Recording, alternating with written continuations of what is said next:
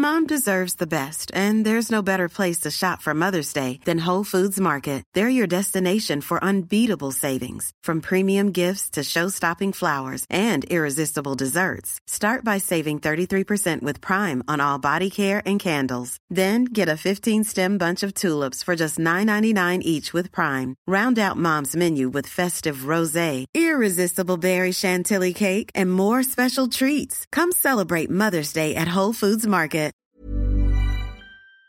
Une expérimentation d'ampleur sur le port de l'uniforme à l'école va commencer en septembre 2024 en France. C'est ce qu'a annoncé le ministre de l'Éducation nationale, Gabriel Attal. Alors, comment est-ce que tout ça va se passer? Quels sont les arguments en faveur du port de l'uniforme à l'école? Et au contraire, pourquoi certains sont contre? Salut, c'est Hugo, j'espère que vous allez bien. On est parti ensemble pour une nouvelle plongée dans l'actualité en une dizaine de minutes. Allez, on commence donc avec le sujet à la une des actualités du jour. La semaine dernière, Gabriel Attal annonçait sur France Info qu'il y aurait, à partir de septembre 2024, une expérimentation de deux ans pour le port de l'uniforme dans certaines écoles, collèges et lycées, le tout euh, sur la base du volontariat. Cette expérimentation, elle pourrait même commencer dès le printemps pour euh, les écoles les plus motivées. Pour le moment, plusieurs villes ont dit vouloir participer. On retrouve Tourcoing, Reims, Metz ou encore Nice, sachant que eh bien, concernera pas toutes les écoles de ces villes. Ce ne sera pas le cas de toutes les écoles de Reims par exemple, mais ce sera uniquement certaines écoles qui font partie donc de ces tests. Si vous êtes concerné, que ce soit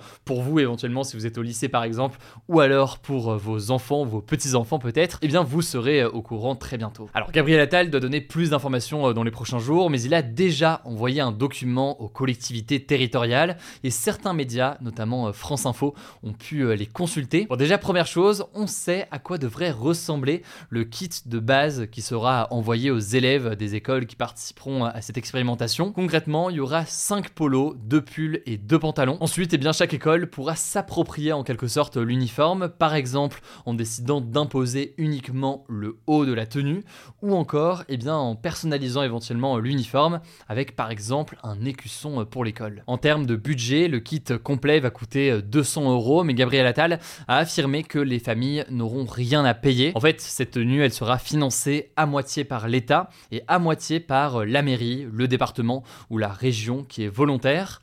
Mais alors, est-ce que le port de l'uniforme sera obligatoire pour tous les élèves qui sont dans ces écoles volontaires? Eh bien, en l'occurrence, oui, en fait, ce sera inscrit dans le règlement intérieur de l'école. Donc, si un élève dans une école donc qui est volontaire refuse de le porter, cet élève pourra être sanctionné. Ce sera alors à l'établissement scolaire de choisir la sanction. Bon, mais justement, à quoi ça sert de tester le port de l'uniforme à l'école et que disent aussi ceux qui sont euh, opposés. Bon, déjà, je pense que vous vous en doutez, mais le débat autour de l'uniforme scolaire, il n'est pas nouveau en France, même si, contrairement à ce qu'on pourrait penser, il n'y a jamais eu d'uniforme obligatoire à l'école en France. La seule fois où ça a été imposé, c'était pour les internes des lycées créés par euh, Napoléon Bonaparte en 1802 jusqu'en 1914. Aujourd'hui en France, on peut noter que l'uniforme est exigé dans certains établissements privés ou militaires mais il est aussi euh, répandu dans les Outre-mer. Par exemple, en Martinique, c'est un tiers des établissements euh, publics qui l'ont euh, adopté. Bon, mais là, ça revient dans le débat, c'était déjà revenu lors de l'élection présidentielle, et quand j'ai interviewé Emmanuel Macron il y a quelques semaines, au mois de septembre, il s'était dit favorable à des expérimentations et à une évaluation du port de l'uniforme à l'école, ou d'une tenue unique, c'est plutôt le terme qu'il avait utilisé, par exemple un jean, un t-shirt ou encore une veste. Ceux qui défendent le port de l'uniforme à l'école estime que ça permettrait de faciliter beaucoup de sujets, comme par exemple la question de la laïcité, donc euh, la séparation de l'État et euh, des religions, en ayant donc la même tenue pour tous. On se rappelle notamment euh, du débat et de la polémique à la rentrée qu'il y avait eu sur l'interdiction de l'abaya. Le deuxième argument souvent qui revient en avant, c'est que ça permettrait de réduire les inégalités sociales entre les élèves. En gros, l'idée c'est de dire qu'en portant la même tenue, eh bien, il y aurait moins de comparaison entre élèves à la cour de récré, entre typiquement ceux qui portent des vêtements de marque et ceux qui n'en portent pas, etc., etc.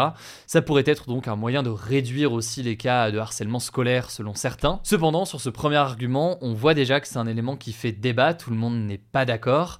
Par exemple, certains estiment que les inégalités sociales entre les élèves peuvent continuer à être visibles à travers d'autres choses, que ce soit les chaussures, les sacs ou encore les téléphones, mais aussi en fonction de leurs loisirs ou de ce qu'ils font pendant les vacances. Par ailleurs, un sociologue, Jean Viard, estime que les vraies inégalités, entre guillemets, elles ne sont pas là. C'est ce qu'il explique dans le média La Dépêche, dans un article que je vous mets en description. Il estime que les familles les plus aisées ont tendance à mettre davantage leurs enfants dans des écoles privées et que c'est là finalement que certaines inégalités peuvent se créer. Un troisième argument potentiellement important pour l'uniforme scolaire, c'est le fait qu'il pourrait permettre de réduire les violences entre les élèves. Mais là aussi, c'est quelque chose qui fait débat, là où certains estiment donc que c'est une bonne idée, d'autres estiment que ce n'est pas efficace. Par exemple, selon une étude américaine qui a été réalisée par l'Université d'État de l'Ohio, publiée en 2022, eh bien l'uniforme scolaire n'aurait pas d'impact sur les taux d'agression, de défiance ou de destruction des biens. Après, là pour nuancer, on parle d'une étude qui a été réalisée aux États-Unis, donc pas forcément entre guillemets dans les mêmes conditions, hein, y compris euh, culturelles, avec les différences qu'il peut y avoir entre euh, les États-Unis et la France. Bref, vous l'aurez compris, il y a un débat important sur ce que pourrait permettre ou non éventuellement donc cette question de cette tenue unique. Gabriel Attal a expliqué qu'il y aurait un suivi scientifique de l'expérimentation pour voir notamment si cela a un impact sur le climat scolaire, les résultats des élèves ou encore l'ambiance en classe. Et donc si cette expérimentation de deux ans est efficace, un débat sur la généralisation de l'uniforme en France pourrait être organisé. Je vous mets des articles en description, notamment l'article de France Info avec les différents éléments qui ont été révélés. Je vous laisse avec Léa pour les actualités en bref et je reviens juste après.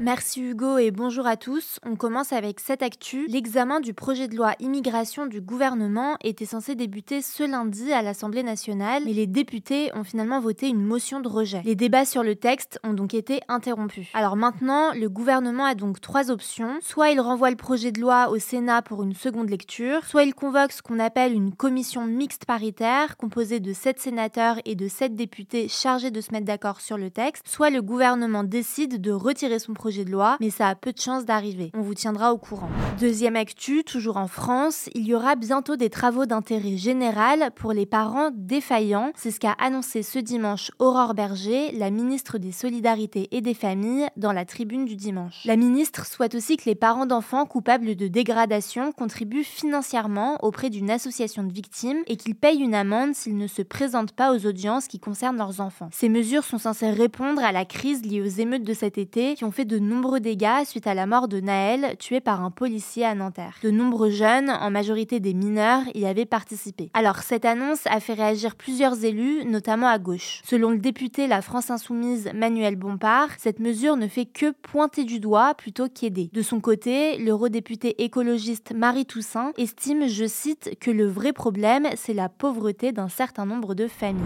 Troisième actu, l'État ne va plus financer le plus grand lycée musulman de France, le lycée Averroès à Lille, selon le journal Le Parisien qui a pu consulter un courrier du préfet du Nord. Ça signifie que l'établissement va perdre les 500 000 euros de subvention annuelle qu'il touchait, mais aussi les professeurs titulaires qui lui étaient mis à disposition par le rectorat. Alors pourquoi cette décision? Eh bien, il y a plusieurs raisons. La première, c'est qu'il manquerait pas mal de contenu et de ressources au CDI sur certains thèmes comme la culture, les relations entre les sexes et l'homosexualité. Certains enseignements, comme les cours d'éthique musulmane, sont aussi pointés du doigt car certains profs tiendraient des propos, je cite, hostiles aux valeurs républicaines. Alors le lycée Averroès peut faire appel de la décision et il pourra d'ailleurs continuer d'accueillir des élèves en septembre prochain, même sans contrat, simplement il ne sera plus financé par l'État. Quatrième actu, le classement des pires arnaques des produits de Noël a été dévoilé ce lundi par l'association Foodwatch France. Alors parmi les produits épinglés cette année, on retrouve un saumon fumé de la marque La Berry, dont le poids a diminué de 10 grammes alors que son prix a augmenté, je cite, de 19%. Pareil pour les Ferrero Rocher, le paquet se serait vidé de 52%. L'objectif de ce classement, c'est de sensibiliser les consommateurs et de dénoncer certaines pratiques commerciales. Parmi elles, il y a la shrinkflation qui vise à réduire la quantité d'un produit tout en gardant un prix identique, voire en l'augmentant. Cinquième actu, l'épreuve de surf pour les Jeux Olympiques 2024 aura bien lieu sur le site de Teahupo à Tahiti, une île de la Polynésie française. C'est ce qu'a annoncé ce dimanche le président polynésien Moetai Brotherson. En fait, son organisation avait été remise en cause après la destruction de coraux lors de tests. De nombreuses associations environnementales avaient dénoncé cet incident et les travaux avaient été mis en pause. Il devrait donc reprendre, cependant les techniciens estiment que de nouveaux forages seront nécessaires dans le corail pour finaliser les travaux. Sixième actu, le train de nuit Paris-Berlin a fait son retour ce lundi, 9 ans après sa fermeture. Alors pour le moment, trois liaisons sont disponibles chaque semaine à partir de Paris et deux au départ de Berlin. Et à partir d'octobre 2024, il y aura des liaisons tous les jours selon le ministre des Transports Clément Beaune. D'ailleurs, le train de nuit Paris-Aurillac a également été relancé ce week-end en France. Alors plus largement, ce mode de transport moins polluant par rapport à l'avion ou la voiture va se développer dans les prochaines années en France. Depuis 2021, il est possible de nouveau de prendre des trains de nuit comme Paris-Nice, Paris-Hendaye ou Paris-Vienne.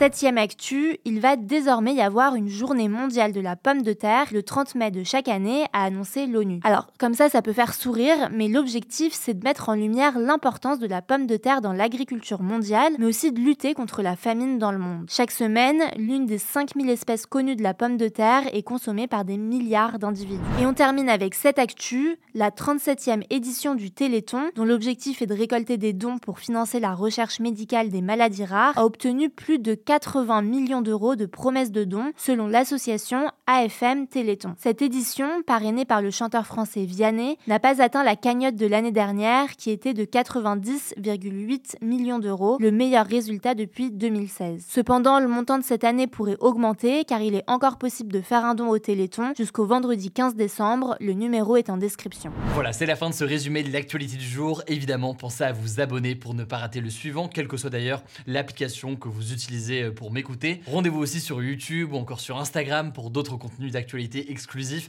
Vous le savez, le nom des comptes, c'est Hugo Décrypte. Écoutez, je crois que j'ai tout dit. Prenez soin de vous et on se dit à très vite. Mom deserves the best, and there's no better place to shop for Mother's Day than Whole Foods Market. They're your destination for unbeatable savings, from premium gifts to show-stopping flowers and irresistible desserts. Start by saving 33% with Prime on all body care and candles. Then get a 15-stem bunch of tulips for just $9.99 each with Prime. Round out Mom's menu with festive rosé, irresistible berry chantilly cake, and more special treats. Come celebrate Mother's Day at Whole Foods Market.